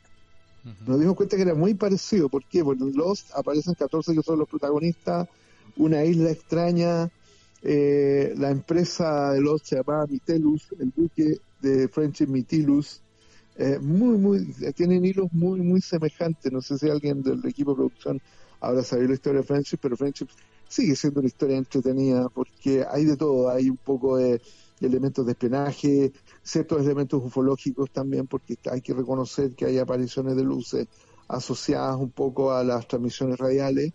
Eh, por otro lado, hay un fenómeno que se da el 17 de agosto del 85 eh, sobre Santiago, pero que eran varios objetos, dentro de ellos un globo eh, Moonflower y Infrared eh, y otro globo sonda, más aparentemente un ovni. Se hizo todo tan confuso el 17 de agosto, donde aparecen unas voces de- presuntamente de Friendship que se adelantan a los movimientos del objeto. Eh, pero el mito de Friendship parte de un incidente ovni, a entender, auténtico, que ocurre antes del 17 de agosto del 85, esto fue el 84, el incidente del faro de Mitahue, donde aparece un ovni que descompone un montón de, de- de equipos de barcos que estaban ahí anclados y hay transmisión desde, desde barcos y desde un marino de la Armada de Chile que estaban viendo los ovnis, hay transmisión radial de eso. Hay varios testigos y de ahí aparece el tema de Friendship. Ahora, Ahora, eh, que los tipos, la, la primera etapa de mi investigación consistió en descartar a De La Fuente como, como un probable fake, me refiero a que él estuviera engañando gente por medio del equipo de radio. Y por lo menos logré demostrar en la investigación que había más gente que conectó a La Fuente detrás de las radios. No, no, no, Eh, no podría ser un intoxicador por parte de la CIA, ya que has nombrado la CIA, ¿no? Yo, yo creo que yo creo que una parte sí. Yo creo que yo tengo mis mis dudas de que por, por algunas cosas que no, no calzaban, que estaba como desviando la atención para otro lado, eh, podría perfectamente ser. Pero por otro lado, los gringos eh, fueron vistos, me refiero, habían sujetos eh, que no eran Ernesto de la Fuente, vinculados a Friendship, que aparecieron algunos de los contactos de aquellos entonces. Eh, y, y visitaron gente los Friendship. Y no era Ernesto. Entonces, había una colusión ahí, había algo que en, en el cual estaba Ernesto de la Fuente al interior de algo que todavía no hemos podido determinar. Eh, pero en qué caso no es, eh, es fascinante. Y alguna vez sí, sí te, te doy a conocer parte de, mi, de mis conversaciones con ellos, de ellos me, Me- me explican la gustaría, mecánica del eh, aire y todo eso. Eso es lo que me gustaría que me describieras un poco por encima, no sé si profundamente. Tú comunicabas con dos, me parece que me has dicho. Sí, ¿Y cómo- logré comunicarme con tres. Ah, con tres. Descríbenos un poco Sí. las voces, cómo eran las voces. Yo he escuchado la Eran la voces parte distintas. ficticia, pero bueno. No, era, eran voces distintas. Eran, uno, el- la mejor conversación la tuve con un tipo que tiene una voz con un acento medio italiano, que posteriormente averigüé que tenía apellido Nisbetti y habría sido un ingeniero electrónico que había trabajado en el programa espacial estadounidense. Pero esa conversación con Nisbetti, que se hacía llamar Miguel, fue fascinante porque él me explica la mecánica de la isla, las cosas que hacían, las rutinas que estaban esperando gente de Europa, que habían siete colonias similares en todo el mundo, eh, siete colonias que estaban esperando gente que venía de Europa, eh, que él estaba haciendo un turno eh, esa noche, pues estaba trabajando en un laboratorio, eh, me explican la mecánica de lo que es la educación y me explican que ellos están aplicando, me dicen, nosotros lo que hacemos acá es aplicar conocimiento de los ángeles del Señor, me aplicamos, no, no experimentamos, porque me dicen, para ustedes experimentar es colocar en riesgo la vida de algo para ver si resulta o no. Nosotros no experimentamos, aplicamos. Es muy, muy interesante. Eh, Ah, la- hablaban la- castellano todos, ¿no? ¿O no? Los tres. Sí, un, un esca- castellano medio italiano, con acento italiano. Este, en este Después caso. tú- y, lo- y los otros. En este caso. En este, el otro hay un acento medio alemán, que es Ismael, que tiene un acento medio, pero medio, medio alemán. Y el Ariel era medio gringo, ah, aunque algunos dicen que podría, el Ariel podría haber sido Ernesto. Eh, la verdad que ahí tengo mis dudas. Pero por lo menos hay dos acentos identificables perfectamente que no se trata de Ernesto de la Fuente. El caso de, de Miguel y el otro caso de, y que las entonaciones son distintas. Ahora, curiosamente se da algo que Ernesto de la Fuente me, decía, que a veces me, me decía que cuando hablaba con ellos por radio, de repente se da cuenta que cuando escuchaba las voces nuevamente, porque también los grababa, eh, escuchaba eh, decibeles distintos, como que fueran tres personas, pero tú no te das cuenta en ese minuto, como que se fueran cambiando los micrófonos con un acento similar. Y efectivamente tenemos una grabación donde hay un cambio de entonación que es evidente, que son por lo menos dos los que están hablando y no uno. ¿Y qué puede ser Eh. la explicación? Porque parece ya raya un poco a cuestiones patológicas que una persona pueda cambiar. sí, no sé, no sé exactamente. O una veo- tecnología o no lo sé. Es que no. Yo lo veo, claro, no, yo lo veo, no, yo lo veo como un proceso experimental. Algo estaban experimentando. Lo que estaba detrás de la radio estaba experimentando, porque había muchos elementos eh, que son muy, muy interesantes de poder entender, sobre todo que estos experimentos rayaban un poco en lo, insisto, en aspectos psicotrónicos, había muchas cosas de tipo psíquico metido. Mucho, mucho, mucho, eso que está ahí, en- visión remota y todo eso. ¿Y tú eh, eh, qué explicación, qué teoría le darías? ¿Es, eh, ¿Que sería terrestre o del exterior? Sí, yo creo, yo no creo que tenga mucho ufológico. Los ovnis en Chile, por lo menos, eh, van por otro lado. Eh, es un fenómeno que es bastante. Ahora es súper interesante el tema de friendship porque yo aprendí mucho con ellos. Me refiero, tú hablabas con ellos y te, te orientaban en términos científicos, eh, te dan ciertos autores, ciertos lineamientos. Supuestamente ellos contactaban con gente por vía de fax, dan eh, unas tremendas respuestas de corte científico a gente con la cual contactaban, que era, que era, era como el caso Humo, un poco, muy, muy semejante. Hay una controversia que supuestamente Sí. fue fraude montado por Jordán- Jordán Peña y todo eso, pero cierto. tenía elementos muy semejantes, fíjate, en el término de la estructura de los mensajes que yo leí por fax, que eran bastante bien elaborados, por lo menos yo aprendí bastante, es decir, aprendí un montón de cosas con ellos porque me tenía que remitir a ciertas fuentes, aprendía. Ahora, eh, lo que no puedo explicar son los fenómenos, como te digo, de visión remota, que fueron muchas experiencias de ese tipo. ¿Ayudaron gente? Sí, ayudaron gente. Y ayudaban con tecnología de punta. Por ejemplo, una vez recordé, eh, Mónica, mi amiga Mónica, que era amiga de Ariel de la estación topógrafo, recibe un llamado telefónico de un hospital de acá de Santiago. me dio el nombre de la doctora, inclusive, que necesitaba que hiciera, por medio del equipo de radio, estamos hablando de los 80, eh, por medio de su equipo de radio tratara de comunicarse con Estados Unidos eh, por radio aficionado, necesitaban una válvula urgente para un niño de seis meses, eh, para una operación para el corazón. Y ella empezó a llamar, me hizo yo parte de las nueve de la mañana llamando por radio, eh, para estar tenía todas las medidas de la válvula y me intercepta la comunicación Ariel. Y Ariel lo primero que me dice, Mónica, dame las medidas de la válvula. Eh, y le da las medidas de la válvula y curiosamente, a mediodía llega la válvula a Santiago. A mediodía, si no demoró nada, y la doctora no solamente le da los agradecimientos, sino que haya muy curioso que esto dice, no llegó a Estados Unidos, llegó eh, del sur de Chile sin remitente. Curioso. Es decir, esas cosas, eh, uno dice, ah, ¿qué pasa ahí? ¿Me entiendes? Es decir, hab- había algo ahí que de repente infería nuestra realidad y producía eh, situaciones de cambio así en, en, en situaciones extremas que a mi entender no puede ser explicado todo en términos tan, tan simples. Uno de repente no llega a ninguna parte.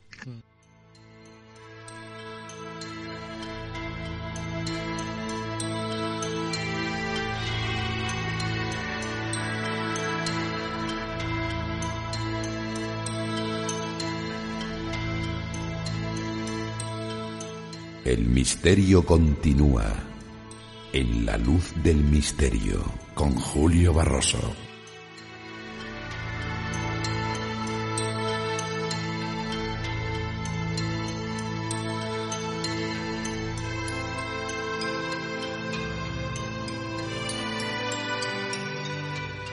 Para terminar, mm, quiero que me hablaras profundamente un poquito más de, de tu experiencia. No sé si eh, tuviste más Ah, a los sí. 13 años. eh, ¿Cómo fue?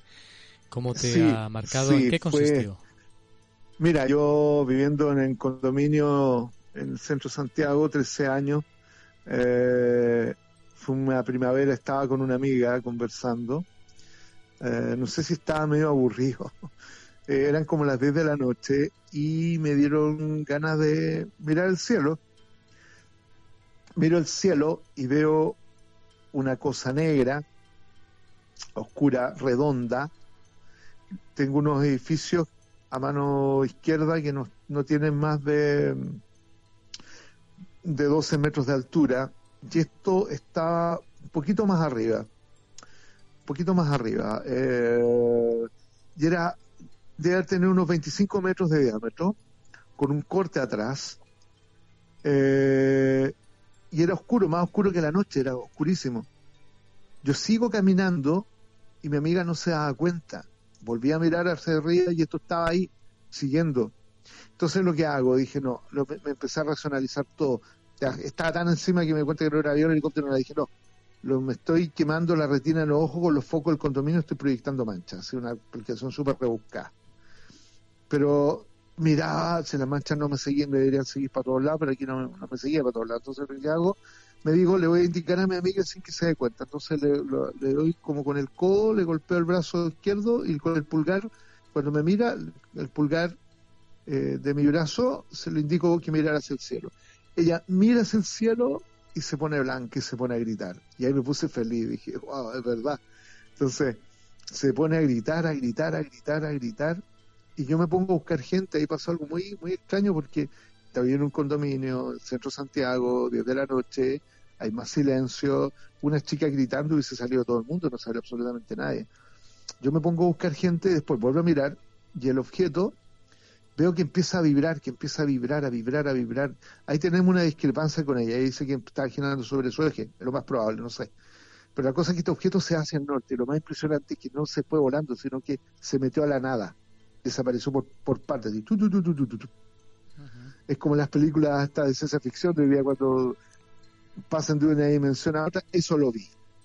Y la chica esta me dice, te perdiste lo mejor, me dice, porque en el minuto que te, pus- te, te pusiste a buscar gente, a mirar para un lado para el otro, esta cuestión me dijo se nos abalanzó. Bajó, que estaba a una distancia de unos tres metros sobre nuestra cabeza y volvió a subir. Eso no lo vi. Eh, eso a mí me marcó profundamente. Después tuve otro encuentro, un tranque vivo en Parral, que es un lago, eh, a los meses de esto, estando con otro amigo, siendo Boy Scout. Ese segundo encuentro eh, estábamos, me acuerdo, lavando las joyas en este lago, el campamento Scout lo teníamos unos 200 metros, nos tocó lavar nuestras joyas y veo a unos 80 metros una luz anaranjada sobre el lago. Y me llamó la atención porque no había embarcación, no había nada. Y yo andaba con una linterna, entonces lo que hago es hacerle cambio de luces, una tincada. Y el objeto se transforma de anaranjado en blanco. Y me responde en secuencia en matemática. Y yo dije, wow, qué interesante. Y empiezo, empezamos a jugar. Y mi amigo me, que estaba conmigo, se llama Hernán, me dice, oye, ¿y eso? No tengo idea, pero me está respondiendo. Y empezó un juego y en un instante... ¿Mm? Curioso, curioso. Sí, y en un instante esto empieza se empieza a sentir un gorgoro en el, el agua como cuando está hirviendo. En una porción grande de agua se empieza a sentir como igual cuando está hirviendo y del objeto empiezan a salir relámpagos azules. Y se empieza como a hinchar. Y relámpagos azules, azul y caen los relámpagos más fuertes. Y ahí agarramos la, la joya, las cosas y salimos corriendo. Parece que estás diciéndonos que eh, Santiago, que Chile es el lugar, el enclave por autonomía para para ver ovnis con una facilidad tremenda. Así es, por eso Alienígenas Ancestrales, en la última temporada que le he dedicado a Destino Chile, lo primero que hice en Chile es el país más visitado del mundo en este instante. Y efectivo, yo creo que por, yo tengo mis, mis hipótesis al respecto, pero los he podido grabar también, he podido hacer mis propios videos en este último tiempo, y estamos encabezando un proyecto llamado de, de radar de detección de ovnis hace un tiempo atrás, donde queremos ir a la zona donde tuve este último encuentro en Patagonia, el kilómetro 50, y otra zona que tenemos también a partir de una fundación que estoy, la cual estoy trabajando, Fundación de Conciencia y Conservación en Reñihue, que estamos ahí al ladito de Friendship, entre comillas, eh, eh, junto con un gran amigo eh, Charlie Clark, que hemos, nos ha ayudado a financiar esta fundación. Y ahí tenemos un centro de observación, en plena Patagonia, Parque Pumalín, eh, unos lugares más, más eh, diría yo, limpios del mundo. Eh, vamos a instalar algunas cámaras para poder tener algunos registros y tratar de tener algún tipo de evidencia también más controlada. Ah, apasionante. A ver si tenemos oportunidad de acercarnos el año que viene cuando se hablan todos los espacios aéreos. De todas maneras. Acercarnos a Haití. Y quién sabe, Santiago de Chile, Fantástico. como tú dices, Chile en general es un, la Patagonia, Uf. es unos lugares donde el cielo es el más limpio, yo creo, sin concentración lumínica. Yo creo que es Exacto. uno de los lugares más apasionantes para observar sí. y hacer ese deporte que es observar los cielos, que debería no, ser olvídate. más cotidiano. Exacto, y lo más probable es que algo veas, porque eh, lo veas en el cielo y lo veas también emplazado en las montañas, porque hay muchos fenómenos que se dan en las montañas que no es menor, eh, que inclusive hay un, yo siempre recuerdo a un autor inglés, Paul Devereux, que hablaba de las luces de la Tierra, etcétera, que intentó dar un, por ahí una explicación de tipo geofísico de algunos de estos fenómenos, se dan mucho acá, pero que obviamente no son geofísicos, hay muchos fenómenos vinculados a estas inteligencias y que tienen un comportamiento bastante interesante. Y como te digo, estamos en un periodo donde, qué curioso que me hayas preguntado por Valdés, porque justamente estamos haciendo una revisión de mucha información de los 70 que tiene como relevancia hoy día. Uh -huh. Es como que da la idea que gran parte de los cambios que desean los visitantes, que advertían al hombre, los estamos viviendo justo como en este momento. Porque, justo, justo, justo. Para terminar, porque eh, ¿en qué momento puede estar el fenómeno en estos momentos? Parece ser no, no existe eh, tanta repercusión, los medios de comunicación eh, ortodoxos mm, antes hacían eco, yo creo, más de la información, porque sí. yo creo que sigue ocurriendo, eh, siguen ocurriendo hechos, sí. pero no se sigue teniendo repercusión de ello, yo creo. Yo creo que hay, estamos en una, en una, bueno, hay por una, por otro lado, una especie de actitud por parte de, eh, de en lo político, en lo sanitario, que hace que eh, se desvíe un poco la atención del tema de los ovnis. Eh, que no estamos preocupados como los medios de otras cosas.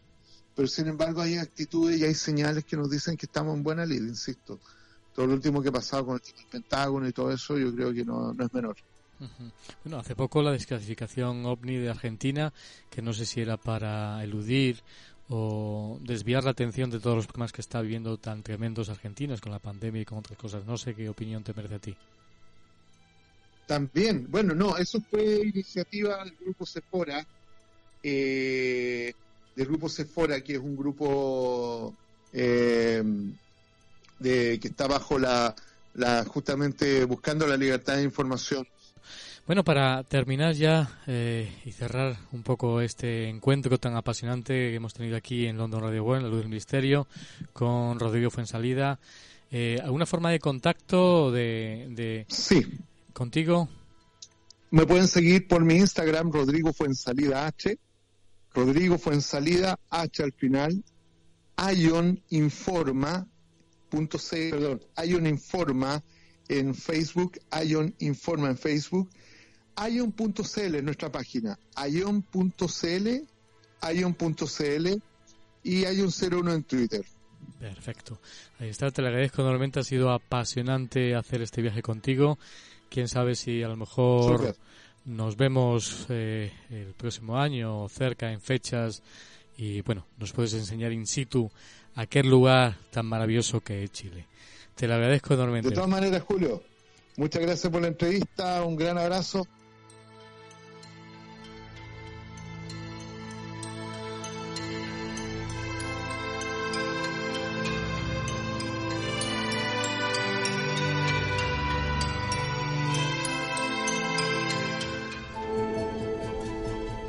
Dicen que hoy no es más rico quien más tiene, sino quien más momentos inolvidables vive. Momentos que solo pueden ser vividos en un país. Perú. Un país bendecido con la riqueza más valiosa de todas. Una que se mide en índices de armonía con la naturaleza. Riqueza que se consigue al saborear una comida que también alimenta el alma. Cuando el sol se oculta en el horizonte, pero continúa brillando en corazón. Hoy Perú quiere invitarte a vivir la verdadera riqueza, esa que se guarda en el interior. Bienvenidos a Perú, el país más rico del mundo.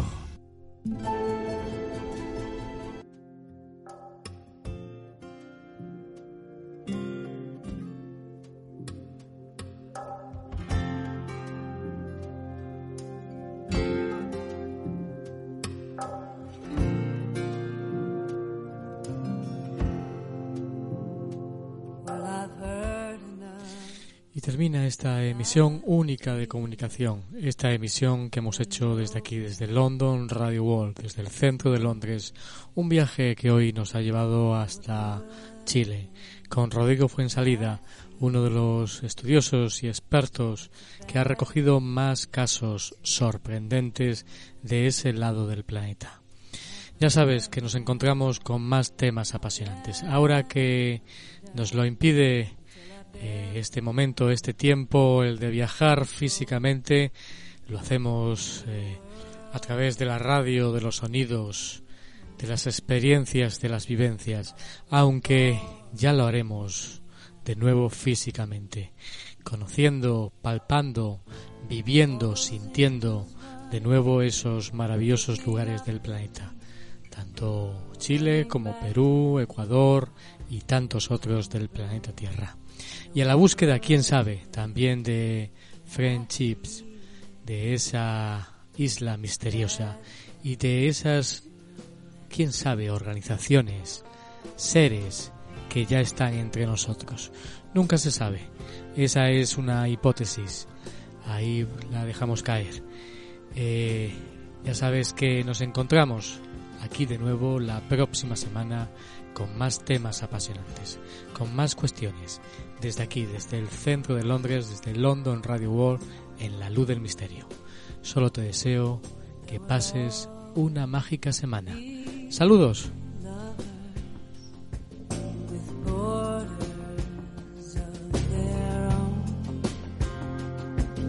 May charge across in a golden chariot,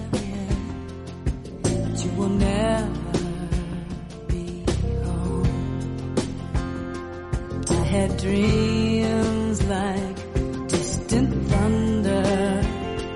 I had hope like a prayer unheard.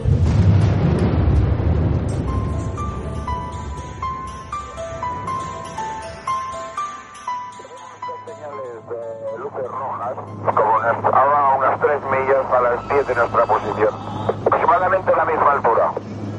Afirmativo lo tenemos cada vez más cerca. Barcelona está en 297, he incrementado el rate de ascenso, a través de 280 y el tráfico este sube mucho más rápido que nosotros y se acerca cada vez más. De acuerdo, ¿desea que llamemos a algún interceptor de la defensa? Si es posible, sí, información, porque el tráfico está a menos de media milla y ahora mismo ha bajado un montón, ha bajado, ahora debe estar unos 3.000 pies por debajo de nosotros. De acuerdo, vamos a comunicar con descenso. De acuerdo, ahora mantengo 290, me voy al borde de Valencia. Ha llegado una nueva era en la radio. Podrás vivir el misterio en su máxima esencia. En la luz del misterio con Julio Barroso. ¿Estás preparado?